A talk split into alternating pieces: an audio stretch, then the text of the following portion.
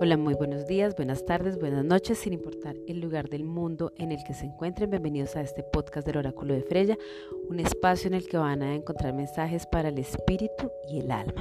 Bueno, el día de hoy vamos a hablar acerca de, ese mensaje que tienen los ángeles para los nativos del el signo de Capricornio.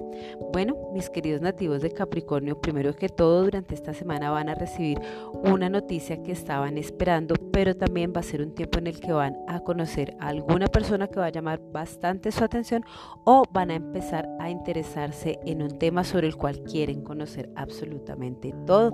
Los proyectos en los que ustedes han venido trabajando les van a demandar mucho más tiempo y quieren estar preparados, así que va a ser un tiempo para la investigación.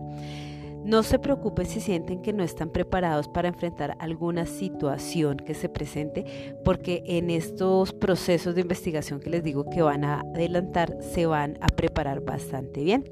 Durante esta semana van a estar desbordados en creatividad y entusiasmo. Van a estar abiertos a descubrir y aprender especialmente en los campos que a ustedes les interesan. Bueno, van a tener una gran fascinación por la vida, van a desarrollar sus talentos y van a estar deseosos de querer probarlo todo. Bueno, también vienen mensajes bien importantes o información, como lo decía al comienzo de este mensaje, que ustedes están esperando y es un mensaje probablemente ligado con el aspecto profesional o laboral. Bueno, es importante para los nativos de Capricornio que le escriban a los ángeles acerca de esas inquietudes o acerca de esos asuntos que pueden estar perturbando su mente o su corazón.